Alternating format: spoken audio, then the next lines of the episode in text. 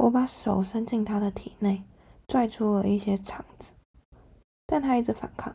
他不应该反抗的，这样他至少能搭一趟不用钱的车。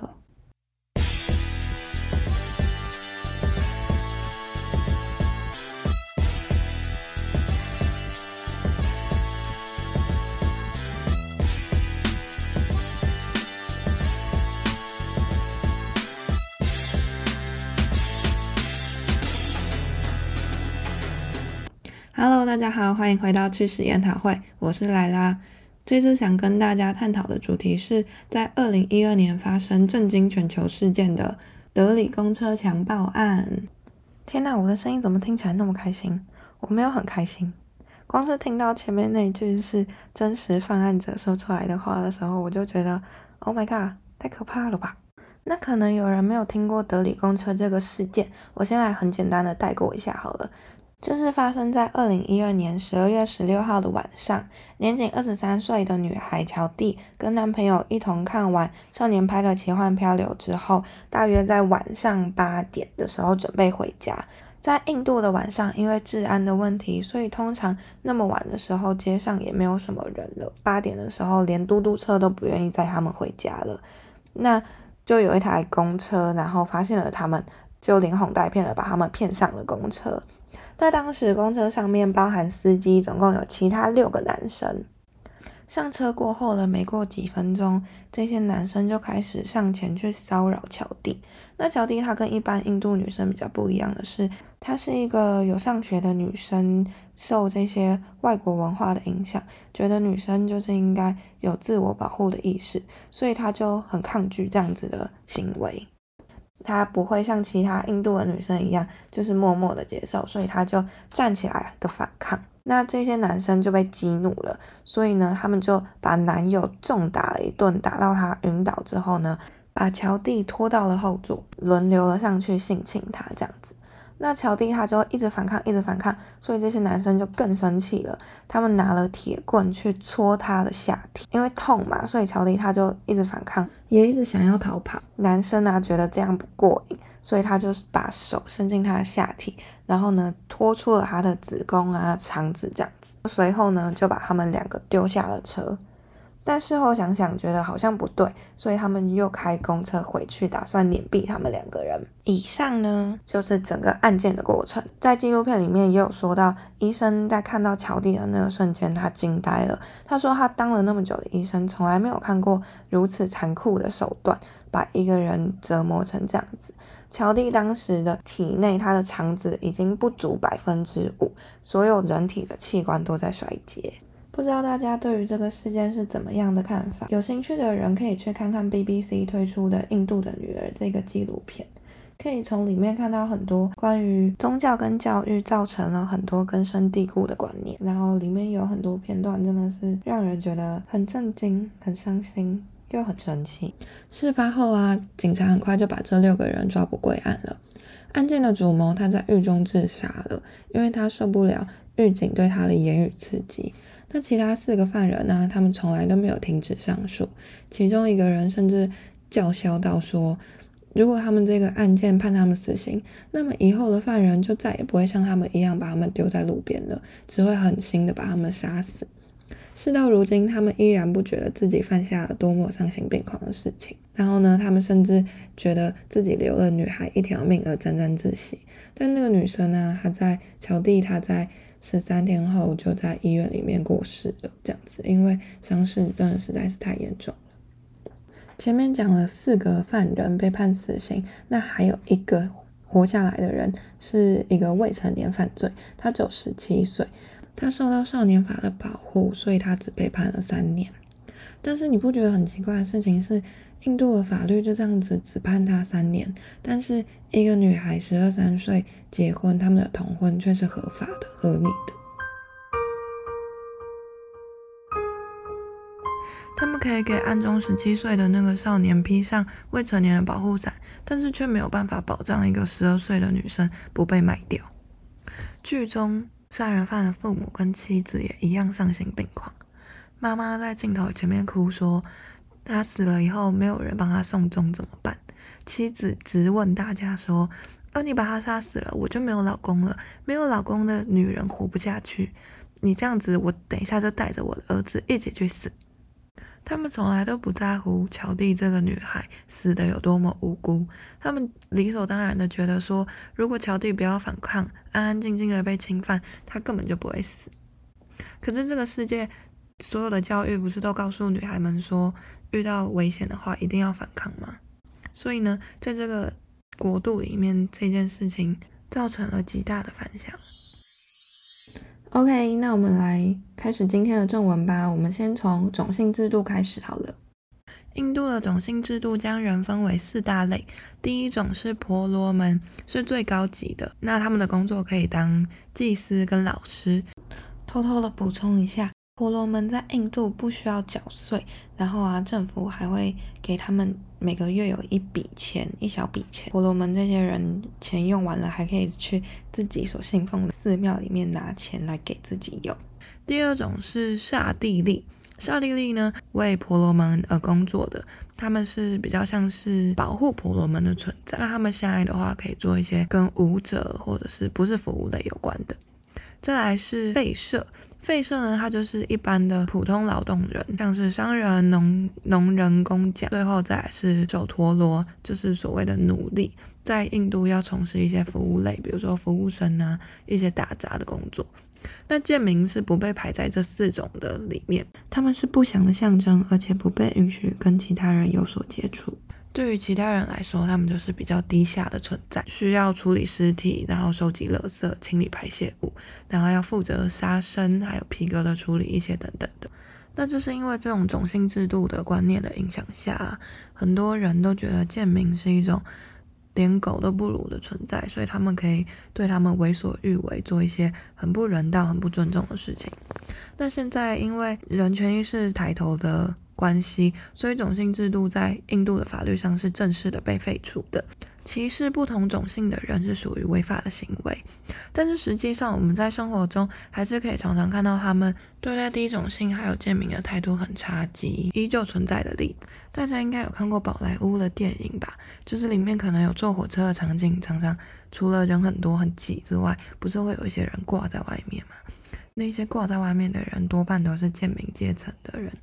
因为他们不允许坐火车上的座位，所以他们都会选择用这种半吊式的方式挂到外面，以此来大便。还有啊，在印度信奉印度教的人口多达百分之八十，所以这对其他的宗教来说也有了很多的影响。像是伊斯兰教啊、基督教、佛教的人也开始有了像是种姓制度的一些规则，所以应该可以说是整个印度都活在种姓制度的框框里了吧。印度国家犯罪统计局最新报告显示说啊，德里仍然是印度对女性最不安全的城市。二零二一年登记在案的针对女性犯罪就高达一万四千起，相当于每天就有四十起犯罪的发生，也较前一年的九千七百八十二起增加了大概。有四十趴。那在丈夫家暴、妇女绑架跟女童性侵案的类型的案件数字上面，德里也是印度里面最高的，分别为四千六百七十四起、三千九百四十八起跟八百三十三起。女童性侵案的数字啊，意味着在德里每天平均就有两位的女童遭到性侵。还有啊，德里有一百三十六名的女性会因为嫁妆不合、夫家之意就遭到杀害或者是逼死。印度传统的家庭啊，仍然会觉得婚姻是由家长来安排的。由于女生出嫁之后啊，通常会成为家里的家庭主妇，不会再出去工作了，所以都会被认为是经济上面的负担。那这个时候啊，女方就必须准备嫁妆来给男方作为补偿。即使你是娶那种是二十三岁的小女生童养媳，也必须要负担这些嫁妆。那印度为什么会有很多童养媳的发生？就是因为女生的年龄如果越小的话，你相对需要准备的嫁妆就越少，所以那些很贫穷的家庭通常都早早的把女儿嫁出去，就是这个原因。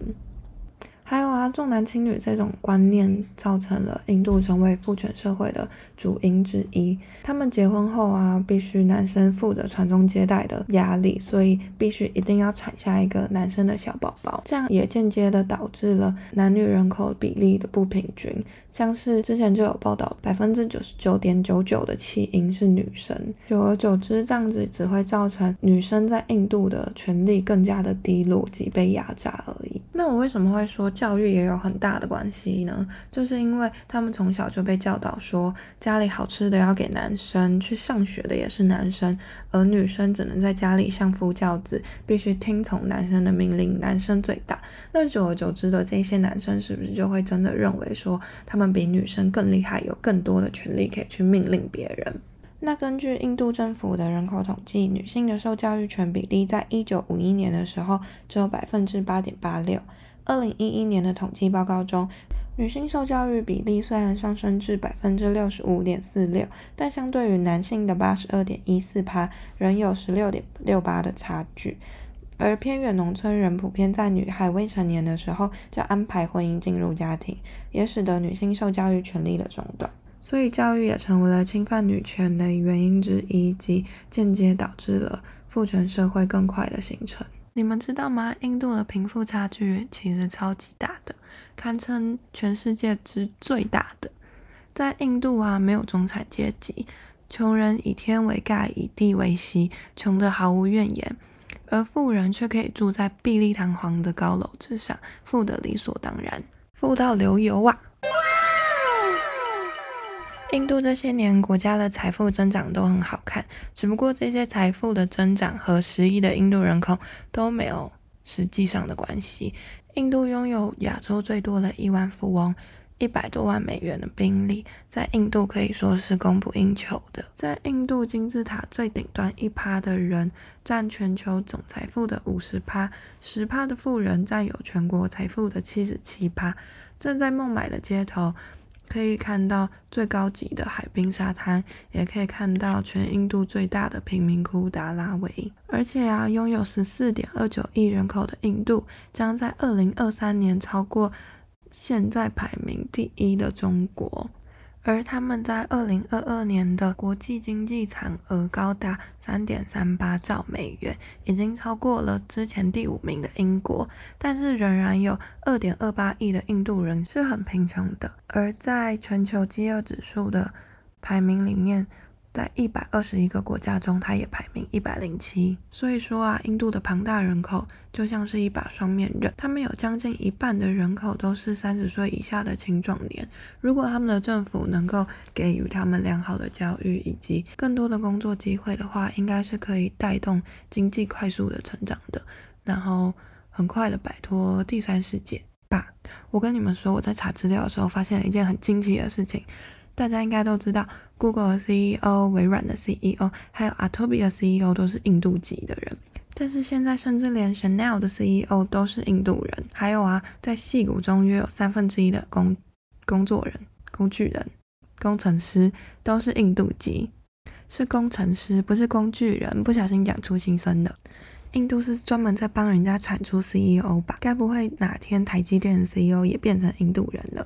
好，回归正题，不小心离题了。印度这样子严重的贫富差距，也造成了他们有钱的人能够受教育的人去国外栽培，那那些没有办法受教育的普通人及没有钱的人，只能留在印度帮那些国外进驻的大厂排期当一些廉价的劳工。总而言之呢，就是印度有将近三分之一的人口都还是贫穷的状态，然后有钱的印度人就会出国当人家的 CEO。没有钱的印度人呢，就只能留在印度当廉价劳工。哎，觉西，那你知道那个什么，印度的警察是很少用手铐这件事情吗？不知道，因为第一个是因为印度他们很穷，所以手铐的配给率不够，然后再来是因为他们觉得手铐会侮辱犯人，就是只有动物是需要上铐的。所以他们就会跟别人、跟犯人这样子十指紧扣，然后这样子走在大街上，去哪里都十指紧扣。啊，万一他流手汗，他可能这样子擦一擦之后再牵回来。我直接逃跑。沿路沿路滴手汗。超恶的，我不行，因为我自己也会流手汗，我就觉得那两个手汗的人这样粘在一起，我就会不我会发疯。对啊，而且他们他们是现在才有开始配枪，以前也没有，以前就是拿那个木棍到处这样子打人。你说，那所以他们不用不用手铐，但是他们拿棍子打人。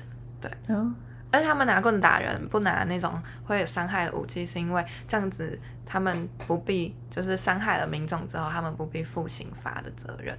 哦，就像就像妈妈小时候拿那种那种爱的小手扁自己的时候一样对对，而且只会红红啊，不会不会什么骨折什么的。对对对，哦，哎，那你还记得之前那个小时候那个那个叫什么？咦，好莱坞哦，是那个啊，《平民百万大富翁》。嗯，我觉得从那部电影里面其实就可以蛮清楚看到，就是关于印度的贫富差距，就我觉得就蛮明显。还有嗯三个傻瓜也是，哦三个傻瓜比较好。三个傻瓜超感人的，我看到快看到哭死。还有一个是什么星星的孩子，哦，也是也是那个个男主角演的那个西瓜皮男主角，对他其实演演很多这种关于印度，比较写实一点的电影。对对对，嗯，但我觉得印度虽然他们穷的人很穷，但是我真的觉得印度人就是一个蛮有创意的一个民族。因为我之前嗯看一个纪录片，他们是住在那个垃圾山里面，你就可以看到他们捡一堆垃圾，然后把它做成生活用品。对啊，就是那个最大的贫民窟。对啊，我觉得我觉得其实蛮酷的，所以他们数学很好，我觉得蛮不意外的。就虽然说我们现在报道的东西可能都是一些比较负面的东西，但其实他们也有很多正向的东西等着我们去发掘。真的就是像载歌载舞的宝莱坞，而且真的很多国外那种高阶主管，很多都是印度人。我在想是不是他们逻辑比较好？我有查那个报道，他们好像是说，因为印度很多人，他们有高压的竞争下，嗯这些人脱颖而出，所以他们在国外发光发热的机会也比较大。哦，而且印度，我你这个你还记得三个傻瓜，他们不是就是念就是那种理工的那种大学，对啊，对啊，就是压力很大，现在很多人跑去自杀。嗯嗯嗯，对啊对啊，因为就是他们家庭可能太贫穷，太贫穷了，他们只能透过这种机会来翻身。对。那印度就有点像是更惨一点的中国，而且他们的人口已经快要超超过中国了，嗯，他们现在是十四点二九亿，好多、哦。差一点点。就有报道说，他们今在今年预计会超过中国。可是他们这样还还不好好改善他们的那种差距，这样其实会感觉会越来越糟，因为人越多的话，你会越难越难控制，越难调整，嗯，因为你的量太大。有啊，他们现在好像是印度有颁发一个很像我们对于原住民的那种政策，嗯，就是发放更多的机会给那些阶层比较低的小朋友去上学。你说那个阶级制度嘛？对对对，还有一些补助这样子。那阶级制度他们现在在那边还是很明很严重嘛？就是现在。嗯现现在的话是大都市没那么严重，但是你在那种小乡村还是很严重。哦，所以他而们且对啊，而且前面有讲到说，他就是已经废除了种姓制度。现在印度首都的人受教育的人越来越多，所以他们对于这种事情，其实在大都市已经比较少见，都是在一些小城市比较常看见。嗯，如果生出来那么生出来就是那种阶级很低的人，我觉得我会很难过，很痛苦。对啊，但是你生在印度，你你被他们那种宗教影响的话，你就不会觉得痛苦了。你说我会觉得很合理嘛？对，你就会切觉得理所当然。这一切降临在我身上的罪恶都是我活该，我该对对对，承受。就是你上辈子你太坏了，这辈子你就是要好好重新做人呐、啊，他们这样好好情勒哦，好情勒的一个宗教，好可怕、哦，对啊在那里生活好累哦，我不行。所以要多做好事，你才有机会成为那种婆罗门。等下马上就开始敲木鱼，马上去捐钱。有一个那个手机木鱼，你知道吗？噔噔噔噔噔，金的金那你不能的，，那你不能念念佛经，要念那个因为那个啊不是不是文，啊，不是不是不是不会，开翻译，开翻译帮你念。好不虔诚哎，那会下地狱。手机敲木鱼，电脑播。那那到时候就是那个死后审判说，就看一下你念那些经，哎、不好意思，这些都不标准哦，都不算哦。那真的会当场哭出来。我那跪在地上求你了，我不是印度人，我已经努力了，让我进去，让我上天堂。但不知道印度有没有天堂。他们那个叫什么、啊？极乐西方极乐世界，应该跟我们的有一点像。没有欸，我那个时候我在做做资料的时候，我有查到、嗯他们的那个什么宗教神啊也很复杂，哦，你说哦，我知道，我知道，我有看一部动漫，什么湿婆什么的对，湿婆，神，他是摧毁之神。嗯，对你对去看一部动漫，很好看，叫做咦等一下，叫做就是里面在讲很多神明的打架，啊，对对对，就是就是那部，那真的超好看。我等下我我我我找一下，我一定知道。找一下他会补充的 IG。那我们这一集就这样子喽，谢谢大家，谢谢大家，那个真的很好看哦，拜拜，拜拜。